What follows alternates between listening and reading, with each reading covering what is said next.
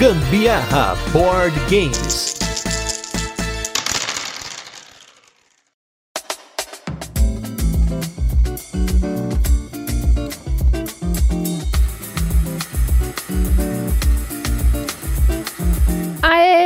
Ano novo, minha gente! Que legal! Vamos começar aí o ano de forma leve, tranquila e com isso a gente vai então começar o ano com um jogo leve, tranquilo para dois jogadores. Eu sou a Carol Guzmão. E eu sou Gustavo Lopes, estou tranquilo também e esse é mais um episódio do Gambiarra Board Games, o seu podcast sobre jogos de tabuleiro que faz parte da família de podcasts Papo de Louco. E no episódio de hoje vamos falar sobre o jogo Winter. Mas antes, como de costume, a gente vai fazer aquele resuminho de como o jogo funciona. Depois temos curiosidades e, por fim, as nossas experiências com ele. E hoje, minha gente, primeiramente queria agradecer aqui aos nossos apoiadores que começaram 2023 com a gente: Fernanda Martins, Francisco Teixeira, Malcolm Teodoro, Marina França, Felipe Paiva, nosso querido Totó e Rafael Ribas. Um grande abraço para todos vocês que começaram 2023 apoiando o Gambiarra Board Games. E se você não apoia a gente lá no Catarse, não deixa de apoiar. E nos destaques da semana, na verdade, como eu falei lá no episódio 195, a gente tinha um monte de destaque que acabou que a gente não fez, porque a gente tinha a nossa última semana aí com vários jogos que a gente queria fazer, né, aquela série especial jogos clássicos, então tem um monte de jogo que a gente jogou, e eu vou comentar rapidamente aqui sobre alguns deles e a Carol também. O primeiro deles é um jogo que tá emprestado aqui em casa, que é o Hanami Koji, que é um jogo para dois jogadores, do qual você tem que tentar agradar algumas geixas, e ele é um jogo de, entre aspas, controle de área, só que para especificamente dois jogadores. A ideia do jogo é que você vai jogar algumas cartas para você tentar apostar nessas geixas, você tem sete geixas na mesa, e a ideia é que você tente controlar o maior número de geishas ou chegar numa quantidade específica de pontos. Achei o jogo legal, é um jogo para dois jogadores que geralmente a gente aqui não tem tanto jogo especificamente para dois jogadores. Inclusive o cast de hoje é um jogo para dois jogadores, mas esse a gente curtiu. E a gente tá emprestado aí do nosso amigo Rafael. Acho que é legal, gostei. Acho que é um jogo interessante. É um jogo que você tem que saber fazer muita leitura ali da mesa do amiguinho o tempo todo para você saber qual carta baixar e qual agradinho e para qual gueixa você vai fazer esse agradinho, né? Depois a gente teve uma noite de jogos que eu e a Carol jogamos jogos separados, né? Se eu não me engano, você jogou o Gypsy Adventure e também o King's Gold, né? E aí eu joguei o King's Gold, o Point Salad e o Linko. Esses dois aqui, o Point Salad e o Linko, foram jogos novos, eu nunca tinha jogado. E eu gostei de ambos os jogos, apesar de ter amado o Linko. O Linko que é um jogo aí que você precisa jogar cartas iguais, e aí você vai jogando cartas de duas, três, cinco, sei lá.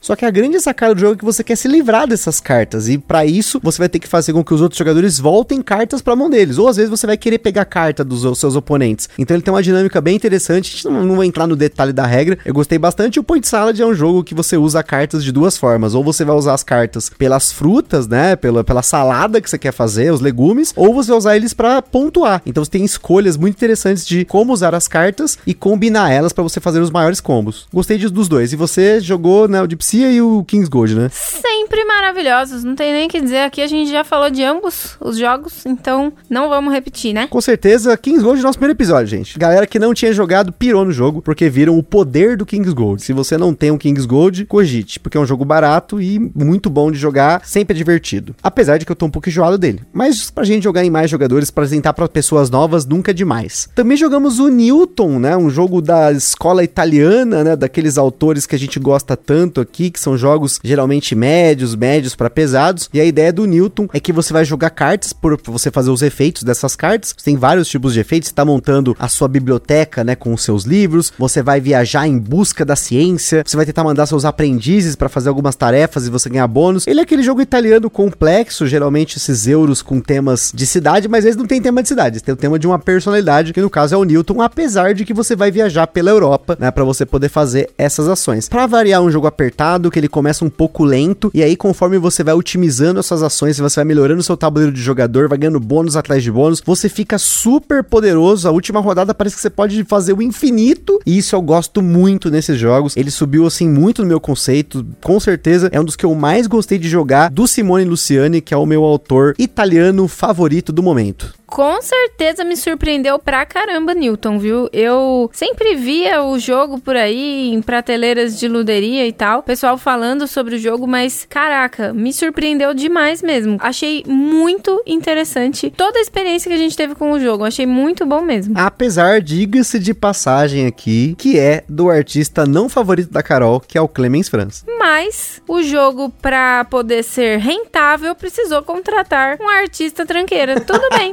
que isso, que isso.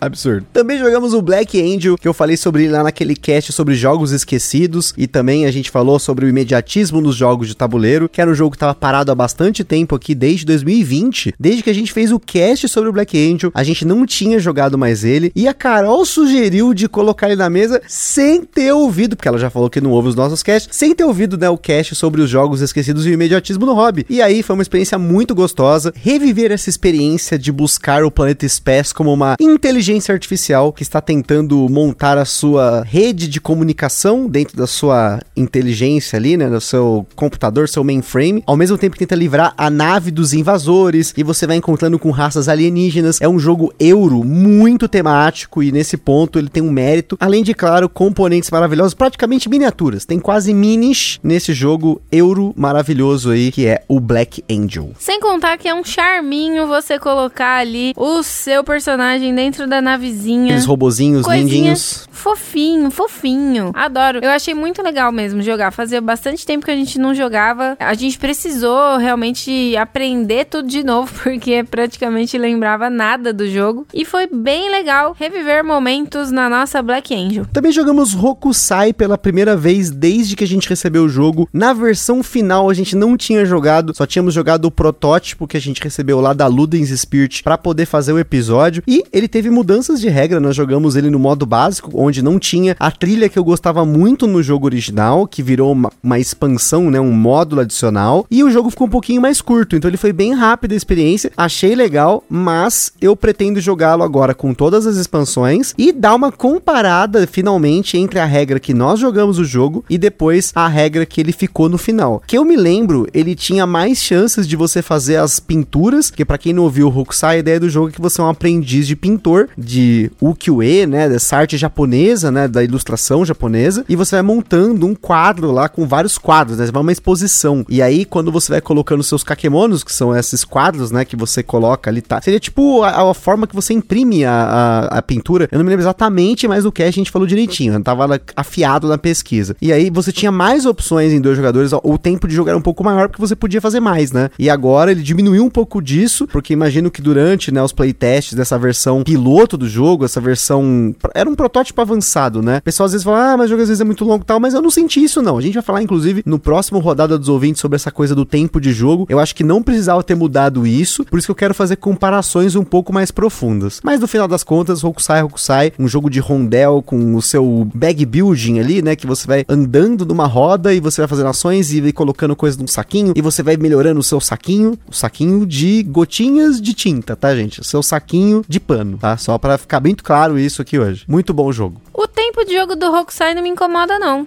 Eu acho, inclusive, que é um tempo ali ideal para jogo. Não, não, acho que nem é muito, nem, nem é pouco. Eu acho que é o suficiente ali para você conseguir desenvolver bem. Eu achei que foi bem interessante, sim, essa nossa partida de Hokusai. Eu também senti um pouco de falta daquela trilha que tinha no protótipo que a gente jogou. Mas vamos ver como é que vai ficar, né? Na próxima vez que a gente jogar. E por fim, um jogo que a gente desenterrou aqui do Alexander Pfister, que é um jogo super super leve, mas vira e mexe eu tenho que reler o manual porque eu esqueço algumas coisas dele, que é o jogo Gear ou Grid, que é um jogo de forge sua sorte, no qual cada jogador tem uma mão de oito cartas, ou às vezes menos, dependendo da, do, do, seu turno que aconteceu. E aí no seu turno você escolhe um jogador e você vai puxando cartas da mão dele para você. Então você tá meio que roubando cartas daquele oponente. E aí, se você na hora de puxar for muito ganancioso, por isso o nome do jogo, e aí você puxa duas cartas iguais, você estoura e aquele jogador pega todas as cartas de volta pra mão. Mas se você foi contido, foi tranquilo tranquilo, você consegue pegar essas cartas para você e aí ganha quem consegue chegar em seis cartas de um mesmo número. Tem números de 1 a 7 no jogo. Eu joguei esse jogo primeiro com a Carol, a gente jogou em dois aqui, e depois no ano novo eu joguei duas partidas com mesa cheia e a experiência foi tão boa quanto. Gosto desse jogo com a quantidade mínima de jogadores que é dois, com a quantidade máxima de jogadores que é cinco. Chegamos a jogar tem seis pessoas, a gente estourou o jogo ali, ainda assim funcionou. Então, maravilhoso, gente. Como eu falo para vocês, o Alexander Pfister é o meu autor favorito porque ele faz jogos desde um jogo como esse, né, como Gear, como Port Royal, até jogos como o Great Western Trail, Maracaibo, Mombasa, que são jogos maiores. Então ele atende todos os públicos, por isso que ele é um autor muito versátil e sensacional. Eu acho impressionante como o Gusto é uma pessoa constante. Ele começou praticamente ali no hobby gostando de Alexander Pfister e segue gostando de Alexander Pfister. Eu já troquei de autor favorito um milhão de vezes e eu nem lembro o nome do primeiro que eu gostava mais.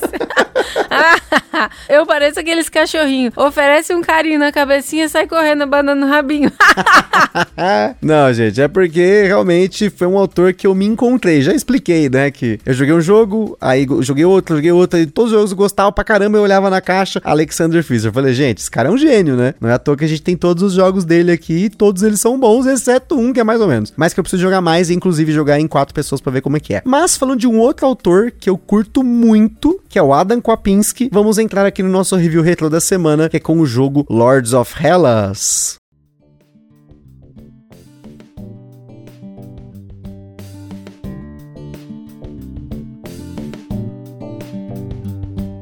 Lords of Hellas foi tema do nosso episódio número 120, um jogo da editora Awakening Realms, que foi publicado aqui no Brasil pela Galápagos Jogos. O único jogo até hoje que eu comprei, jogamos, não gostamos, eu vendi, dei uma segunda chance para ele e eu adorei o jogo na segunda chance. Por isso, fica aqui mais uma lição de ano novo para você que gosta de virar o ano e tudo muda. Apesar de nada mudou, só você troca o calendário, joga fora um e compra o outro, ou você recebe na farmácia ou qualquer outra coisa, que você pode colocar na sua resolução aí de dar segunda segundas chances, gente. Segundas chances são importantes. E no caso do Lords of Hellas foi muito importante. Porque ele era um jogo que eu achava muito bonito. Eu sempre gostei de jogos que tem essas miniaturas com mitologias diferentes. Mitologia nórdica, mitologia japonesa, mitologia grega. E esse jogo deu muito certo. É o único desses de mitologia, realmente. Porque o Anki, eu, ainda tenho minhas dúvidas. Mas o Lords of Hellas ficou na coleção. Nós jogamos depois do cast mais uma partida dele. Já faz um tempinho que a gente não joga. Mas ele só subiu no meu conceito. Porque eu tive experiências muito boas com Lords of Hellas e não é à toa que ele continua na coleção e deve se manter aí por um bom tempo, senão vai ficar aqui até acabar. Isso aí é legal mesmo, você tem que saber ali aonde investir e ir com o seu exército comendo aos poucos pelas beiradas até conquistar todo o exército do coleguinha ali, matar todo mundo e fazer com que o seu Deus prevaleça. E tomar cuidado, né? Porque pode ser que outro jogador esteja apostando numa outra coisa, nos monstros. Você tem quatro formas de ganhar o jogo em mais jogadores jogadores. Em dois jogadores você tem três formas de ganhar. Então isso eu acho muito legal. Você pode ir para vários lados. Se o negócio tá muito competitivo de um lado, você pode tentar do outro. Você pode fazer apostas no jogo. Você tem que saber investir. Foi uma boa, um bom comentário aí. Tem que saber investir. E para você saber investir, vamos ver se o jogo de hoje vale a pena você investir, que é o jogo Winter.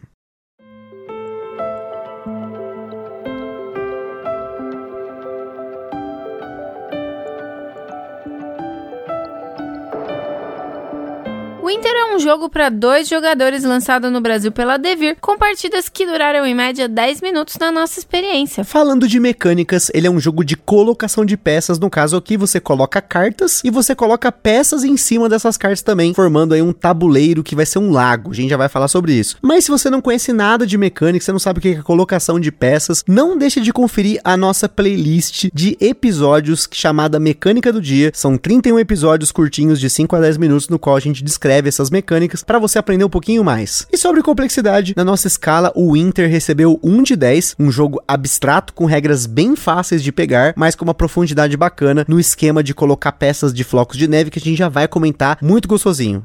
Nós recebemos o Winter de forma antecipada, ele ainda não foi lançado, portanto a gente não sabe o preço dele aí para poder comentar com vocês. Ele é um jogo pequeno, caixinha estilo europeia, no estilo dos jogos da Amigo, Lookout, cabe num bolso maior ou um pouquinho mais folgado, mas atenção! O Ministério do Gambiarra Board Games adverte: os jogos de tabuleiro, como qualquer hobby, podem acender uma vontade compulsiva de sair comprando tudo. Porém, recomendamos que você não compre por impulso. Sempre procure a opinião de outros criadores de conteúdo, gameplays, formas de alugar ou, caso disponível, jogar o jogo de forma digital antes de tomar sua decisão.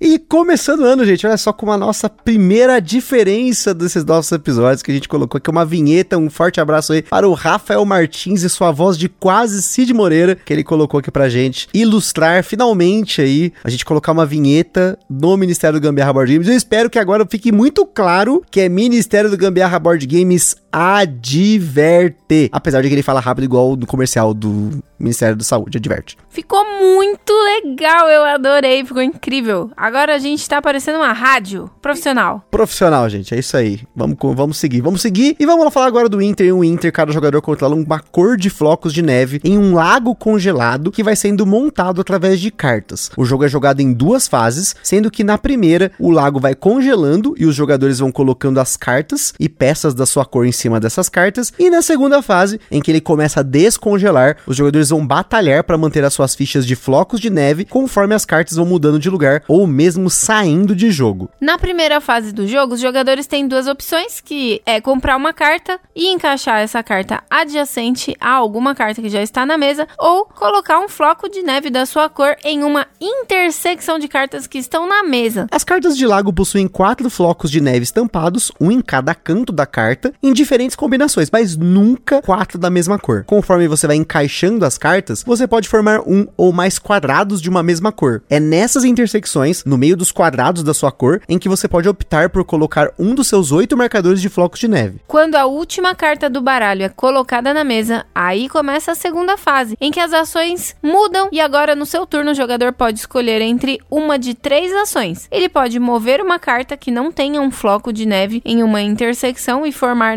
novas intersecções, desde que ele consiga colocar um ou mais flocos de neve na nova intersecção, ele pode simplesmente descartar para a caixa do jogo uma carta de lago que não tenha um floco de neve em cima, ou ele vai precisar retirar um floco de neve da sua cor para o seu estoque. Aqui tem muitas sacadas, em especial em como você posicionou as cartas na primeira fase, para que você possa ter flocos estratégicos para não liberar cartas para o seu oponente e ainda obrigar ele a retirar flocos também. Mas tem um ponto importantíssimo que é se o lago for separado em duas partes, tudo que está na parte menor é descartado para a caixa. Então você pode forçar até o oponente levar vários flocos de volta para o estoque de uma vez só. Os jogadores vão se alternar, tentando ao máximo mover cartas e manter suas peças em jogo, pois o jogo termina quando um jogador tirar a sua última peça da mesa e vai ganhar aquele jogador que tiver flocos sobrando na mesa. Segue aí agora os reclames do Plim Plim. Este programa é um oferecimento dos nossos apoiadores do Catarse. Se você ainda não apoia o Gambiarra Board Games, não deixe de apoiar para contribuir com a produção deste podcast, participar na escolha dos temas e dos jogos, concorrer a sorteios de vouchers nas lojas parceiras, desconto para comprar seus jogos na Bravo Jogos e acesso a conteúdos exclusivos, como o podcast secreto do grupo do WhatsApp do Gambiarra. Além disso, o Gambiarra Board Games tem o apoio da Acessórios BG, os melhores acessórios para jogos de tabuleiro do Brasil. www.acessoriosbg.com.br Bravo Jogos, a sua loja de jogos de tabuleiro modernos. www.bravojogos.com.br. Utilize na sua compra o cupom Gambiarra na Bravo e apoie o Gambiarra sem gastar nenhum centavo adicional. Aroma de Madeira. Jogos clássicos, acessórios em madeira e serviços de personalização. Utilize o cupom Aroma de Gambiarra para ganhar um desconto em www.aromademadeira.com.br. E também os parceiros Board Game São Paulo, o maior evento mensal de jogos de tabuleiro no Brasil, todo último sábado do mês, na loja Omniverse, no bairro do Brooklyn, em São Paulo, capital. E Board and Burgers, as melhores análises de jogos de tabuleiro e lives toda sexta-feira, com a participação quase que semanal do Gambiarra Board Games mais uma vinheta pra você, gente. Olha só que coisa linda, profissional. Um forte abraço nosso querido Totó, que fez aí essa gravação maravilhosa do jeito que eu mais imaginei desde o início. Eu já tentei fazer isso aqui no podcast. Quando eu falava rápido aqui, tentava fazer essa parte da vinheta, a minha ideia original era fazer uma vinheta estilo esses comerciais de rádio, de carro de som, de shopping, de mercado, mas eu não tenho a voz para isso. Tem que ter uma pessoa com uma voz maravilhosa, com a entonação certa certa pra fazer direito. Então, um forte abraço pro Totó que colocou aqui pra gente, né, mais uma alegria nesse podcast. Começando o ano, né, já que mudou o ano, de novo, não mudou nada, mas pra você que tá ouvindo a gente, mudou, porque na virada do ano só tem inovação aqui no Gambiarra. Dando sequência aqui, não se esqueçam de seguir a gente lá no nosso Instagram, que é o arroba gambiarraboardgames, pra ver mais conteúdos e interagir com a gente. E se você curte o nosso conteúdo, compartilha com a galera nas redes sociais. E não se esqueça de avaliar a gente no Spotify, no iTunes e nas plataformas que você ouve a gente.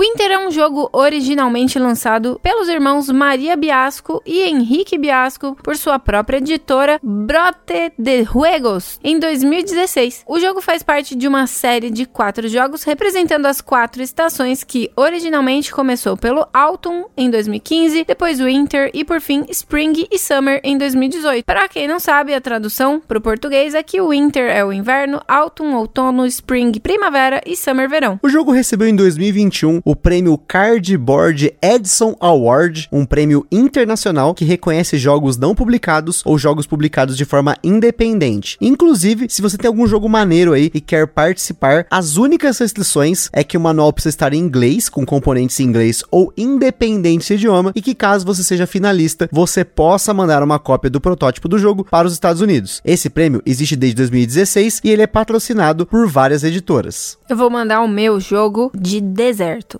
O tema. Ah, mas precisa ter muito desenvolvimento aí nesse jogo, muito teste, muita coisa. Já tem meeples e tem papelão. É, assim não dá pra mandar não, a cópia tá muito feia. A versão original do Winter tinha regras um pouco diferentes. Você precisava montar um lago na primeira fase com base em um dos possíveis formatos de lago ilustrados em cartas. E caso no seu turno você formasse a intersecção, você já colocava sua ficha, não era uma ação separada. Além disso, o jogo tinha três rodadas, ou seja, eram montados três dos quatro padrões de lagos toda a partida. A rodada acabava quando não era possível formar novas intersecções quadradas de uma cor e ganhava quem colocou mais peças. Porém, os jogadores recebiam um ponto sempre que formavam uma intersecção e no fim do jogo ganhava quem tinha mais pontos, pelo menos segundo o manual que está no BGG. E falando de sleeves, o jogo tem 18 cartas, então mesmo que você sleeve com o sleeve mais grosso que você tiver aí, vai caber de volta na caixa. Eu fiz o teste aqui com um sleeve premium que tinha sobrando de um outro jogo e deu certo. O tamanho dele é 56 por 87, que é o padrão USA. Agora falando da nossa experiência aí com o Winter, primeira coisa aqui é você não subestimar a primeira etapa do jogo e principalmente você tentar nessa etapa fazer algumas coisas estratégicas, né, que é você tentar posicionar as suas pecinhas lá de floco de neve de forma que você tente pelo menos fazer uma fileirinha de tokens e de preferência no meio do lago, né, no centro né, do tabuleiro, dia que é formado por cartas. Você subestimar isso e ficar tentando lá, coloca uma carta, faz um quadradinho, coloca uma ficha, coloca uma carta, coloca uma ficha. Pode até parecer o fluxo mais intuitivo, mas não é necessariamente o que você vai fazer que vai ganhar. Eu fiz isso na primeira partida e tomei um sacode. Outra coisa aí que eu acho que é bem importante é você saber qual é o momento que você vai parar de pegar carta ali, né? No caso, não parar, mas evitar de pegar carta para colocar o seu floco de neve, porque se você passa muitas rodadas colocando floquinhos de neve, você acaba perdendo a oportunidade de fazer mais quadrados, né? E aí você pode acabar se prejudicando depois, porque se acabam as cartas do baralho e não tem um floco de neve bloqueando uma intersecção, aquela carta fica livre e aí qualquer um dos jogadores pode acabar tirando aquela carta, né, para poder reposicionar e fazer então a, o seu próprio quadrado da sua cor, né? Essa fase 2 inclusive é muito tensa, porque você tem que tentar tirar peças que obrigam o outro jogador a tirar as dele, ou preferencialmente ele liberar a carta. Se você for obrigado, por exemplo, a liberar uma carta, o ideal é que você tente liberar uma posição que libere duas ou mais cartas, para que o outro jogador use uma delas, mas você também possa usar. Claro que só toma muito cuidado aí para que você não coloque numa posição ali que ele possa quebrar o lago, porque quando quebra o lago aí, meu amigo, aí se você tem peça de um lado, você vai se ferrar. É até uma coisa que eu tentei fazer uma das partidas, não consegui. Eu tava tentando deixar a Carol isolada de um lado, eu fui tentando quebrar o lago para que ela ficasse, mas aí no final das contas perdi de novo. A sensação que esse jogo me dá quando a gente tava jogando é que ele me lembra muito assim um pouco você jogar dama, sabe? Que você tem que tomar tomar cuidado com aonde você vai desocupar, porque senão o seu coleguinha pode acabar pegando aquele espaço para ele e acaba que te prejudica, né? No, no caso aí são os flocos de neve que você tem que saber exatamente qual tirar. Isso na segunda fase, né? E também você tem que saber exatamente aonde posicionar as cartas e aonde posicionar para fazer intersecções da, os seus floquinhos, porque você tem que ter bastante, tentar fazer bastante intersecções que façam intersecções com outras intersecções suas, porque aí você consegue tirar um, um floco de neve quando for na segunda fase, tiver necessidade de tirar um floco, você pode tirar aquele tipo, e ainda do meio, assim, né, entre eles, né? Isso, e ainda assim vai ter um outro floquinho seu bloqueando a possibilidade de retirar aquela carta de jogo, né? E é curioso porque ele é um jogo super rapidinho, gente, portátil. Você não precisa nem usar a caixa dele, você pode colocar ele num saquinho zip, são 18 cartas e 16 pecinhas ali de floco de neve, né, que são cartonado. Então cabe num saquinho zip, cabe numa deck box que seja. Você não precisa nem levar a caixa do jogo, que também é pequena, né? Mas, por exemplo, a gente teve que sair aí no ano novo. Eu coloquei o Winter e um outro jogo novo da Devir, que é o Regine, numa deck box. Os dois jogos na mesma deck box, pra vocês terem uma noção da portabilidade, tanto no caso aí do Winter do, como do Regine. O Regine tem mais coisa, mas o Winter é muito portátil. Ele é quase um jogo de carteira, né? Se não tivesse as pecinhas, né, de floco de neve, caberia na carteira. Apesar que depende muito da carteira, né? Se você tiver uma carteira um pouco maior, aí você consegue colocar o jogo ali no porta-moeda, você coloca ali os 16 tokenzinhos ali de floco de neve e as cartas você coloca onde você poderia colocaria o dinheiro. Que quem anda com dinheiro? Eu hoje em dia não tenho nem carteira mais, eu ponho tudo dentro do celular. Mas se tivesse uma carteira, poderia usar a carteira para levar jogos por aí. Haja vista a ideia do Sprawlopolis que já bota tudo dentro daqueles negócio de colocar documento de carro. Pronto. Acho que dá para colocar o Inter num negocinho daquele, hein? Dá pra você disfarçar o seu jogo de documento do carro e aí sair com ele aí no bolso. Até porque hoje em dia, quem anda com documento de carro? Agora tem no celular. Exato, exatamente. que anda com carteira, que anda com documento. Daqui a pouco não estamos andando nem com o com RG. Eu ainda sou idoso, eu ando com o meu na carteira. Apesar de ter ele digital no celular, que na verdade o meu celular é a minha carteira. Então se eu perco, eu perco tudo, né? Não faz sentido nenhum você ter o, o documento e o documento do celular no mesmo lugar. Mas enfim, não faz muita lógica lógica, assim como muita coisa no mundo, mas estamos aqui hoje para divertir vocês com essas colocações. Mas eu espero que vocês tenham entendido como funciona o Inter, né? Então, quando sair o jogo aí, porque esse cast sendo gravado, ele não saiu nem na pré-venda, mas pode ser que quando ele esteja sendo publicado já tenha o jogo. Então, fica a dica para vocês aí de um jogo para dois jogadores, que foi já uma pequena surpresa do final de 2022, né? A gente terminou 2022 jogando esses jogos e começando agora 2023, como a gente jogou muito, né, nessa virada de ano, deu tempo aí da gente fazer esse episódio para vocês. Indicamos o Inter para vocês. Recomendadíssimo. Olha aí, ó, como a Carol falou, recomendadíssimo. E fica essa superlativo. Então, é isso, pessoal. Aquele forte abraço e tamo junto em 2023. Um ano maravilhosíssimo para todos os gambiarristas maravilhosíssimos que temos aqui. Um abracíssimo para todos.